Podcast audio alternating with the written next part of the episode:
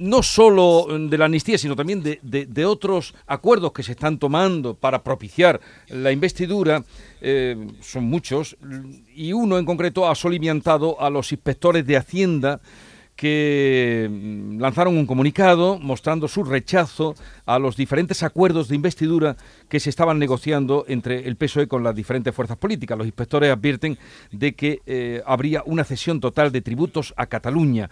De tal manera que vamos a saludar a José María Peláez, que es portavoz de la Asociación de Inspectores de Hacienda del Estado. Señor Peláez, buenos días. Hola, buenos días.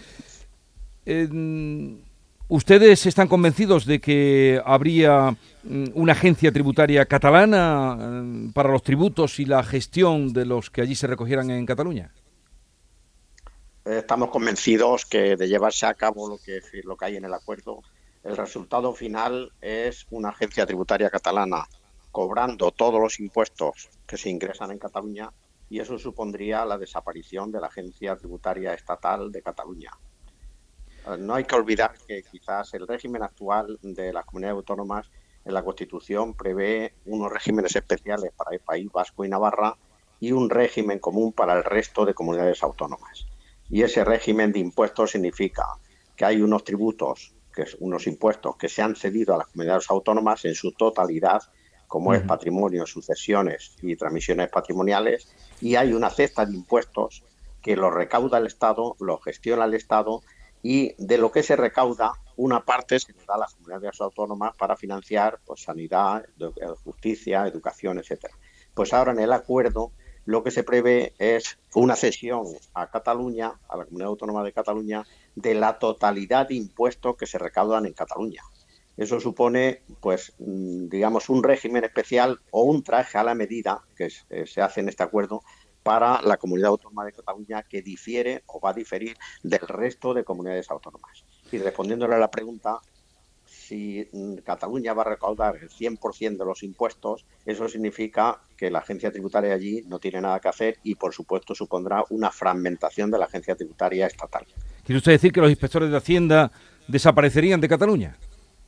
Correcto. Pues sí, es régimen similar a lo que hay ahora en el País Vasco y Navarra, que la presencia nuestra allí es testimonial porque esas dos comunidades forales, que está previsto en la Constitución, sí que recaudan todos los impuestos que se ingresan en esos países, o sea, perdón, en esos territorios. Y lo que se establece es un cupo de pago al Estado. Pues lo que figura en el acuerdo firmado viene a ser un régimen similar a ese cupo de País Vasco y Navarra. Cataluña recauda todo y luego tendrán que negociar de eso que recaudan qué parte se le paga al Estado.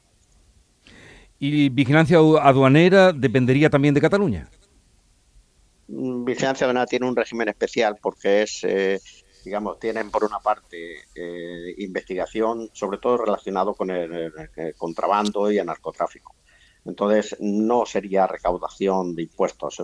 Yo creo que, que tal como está firmado el acuerdo, vigilancia aduanera, a vigilancia aduanera no le afectaría. Igual que no le afectaría, por ejemplo, pues el régimen de aduanas que está establecido en los puertos o en las fronteras. Eh, bien, pues detrás de ese comunicado que hicieron público hace unos días, eh, aquí están las razones que nos expone José María Peláez, portavoz de la Asociación de Inspectores de Hacienda del Estado. Aprovechando que estoy hablando con usted, me gustaría contarle, comentarle o preguntarle por una noticia que hoy ha salido, y es que la Junta, eh, por voz de la consejera de Economía, decía, lo hemos, hemos dado cuenta hoy de ello, que quiere recuperar el impuesto sobre patrimonio. ¿Esto es posible? Bueno, el impuesto sobre patrimonio parece un impuesto fantasma, porque tiene muchos, eh, digamos, eh, detractores. Eh, se suprimió en el año 2012, con la crisis financiera se volvió a revivir. Es un impuesto que nació en el año 77 con carácter extraordinario y estamos pues en el año 2023 y ahí sigue vivo. El impuesto sobre el patrimonio dentro de esa cesta de impuestos que se ha cedido a las comunidades autónomas, a todas, está el impuesto sobre el patrimonio. Ellas, en teoría, gestionan todo, recaudan todo.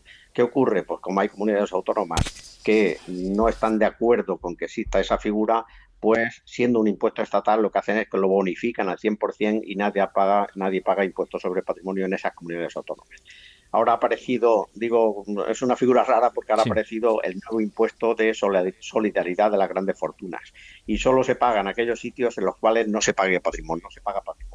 O sea que ya sí, de por sí, a la confusión que eh, existía respecto a la figura del impuesto sobre el patrimonio, pues ahora se ha añadido el impuesto de las grandes fortunas y hay ahí pues un lío, digamos, que en algún momento se tiene que desenliar y tener todos claros si realmente patrimonio tiene que estar vigente, pagarse o no pagarse.